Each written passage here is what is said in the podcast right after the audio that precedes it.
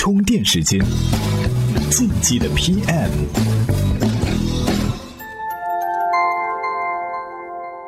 干成了才叫事儿，伟大的都是熬出来的。各位好，欢迎收听在喜马拉雅 FM 独家播出的《进击的 PM》。罗胖在映客直播了。王思聪最喜欢的某种姿势是怎样的？随着强大的话题性，这类问题瞬间刷爆了朋友圈，像海绵一样吸取了众多流量。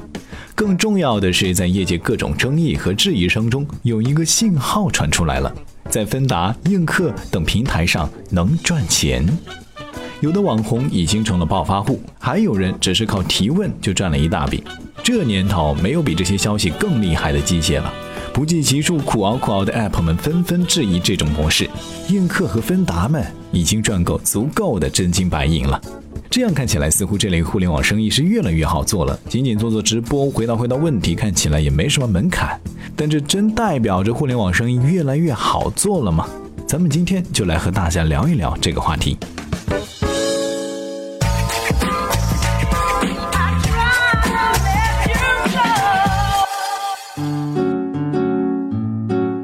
说啊，映客是直播秀场，芬达是知识交易，两者八竿子打不着。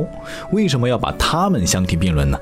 很简单，只要我们一层层抽丝剥茧分析本质，就会发现这两款产品的内在逻辑有着惊人的相似。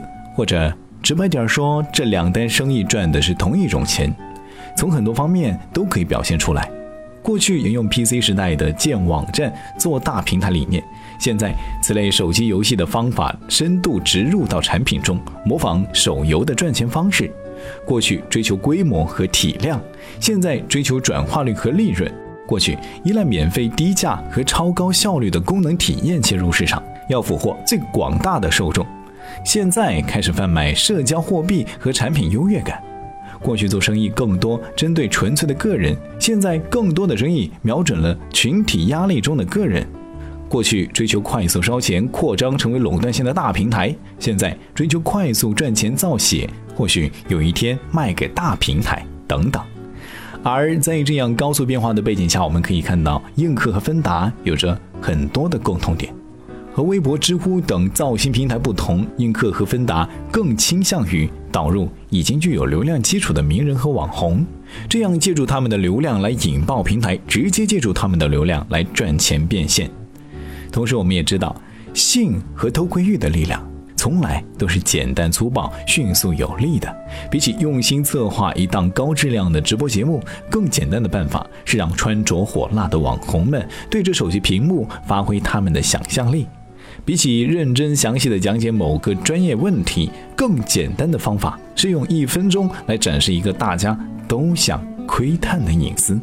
所以说，从映客的艺人主播众人围观到芬达的艺人回答众人偷听，这样一对多的交易，更像是传统意义上的营销或者 to C 产品。也许单笔利润微薄，但是在一定规模和持续的基础上，收入巨大。耗费的时间和精力却少得多，这样的商业模式一定是金字塔型的。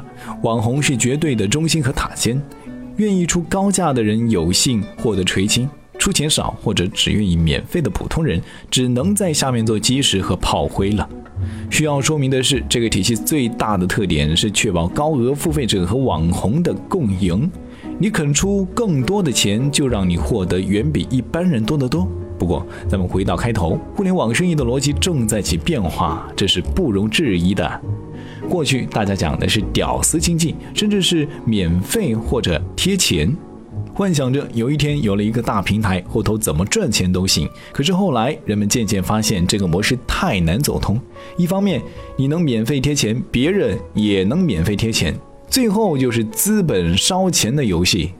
另一方面，这样的平台靠利益收买人心，而并非产品功能击中痛点。一旦利益不再具备，屌丝们会立刻有奶就是娘，跑到其他更有吸引力的平台上去了。这样的规模流量从来都不是粘性的。以映客和芬达为代表的互联网产品，也许并不能代表互联网的生意越来越好做。互联网产品的发展趋势就像是一个螺旋，螺旋上的某段线条会沉下去，也会冒上来，唯一稳定的也就是螺旋中间的那部分。今日关键词。充电时间今日关键词：芬达。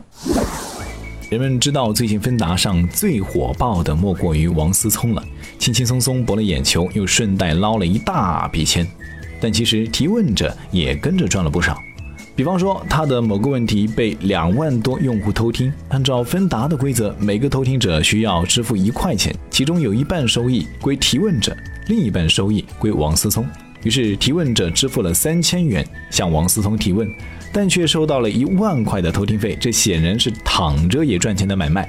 这样的玩法固然有趣，但是也难免会有它的隐患。今天给大家推荐的一篇文章就讨论了这个话题。您只要在充电时间的微信公众号回复“偷听”两个字，就可以看到这篇文章了。本期节目由内马尔企划编辑，Loud News 老彭监制。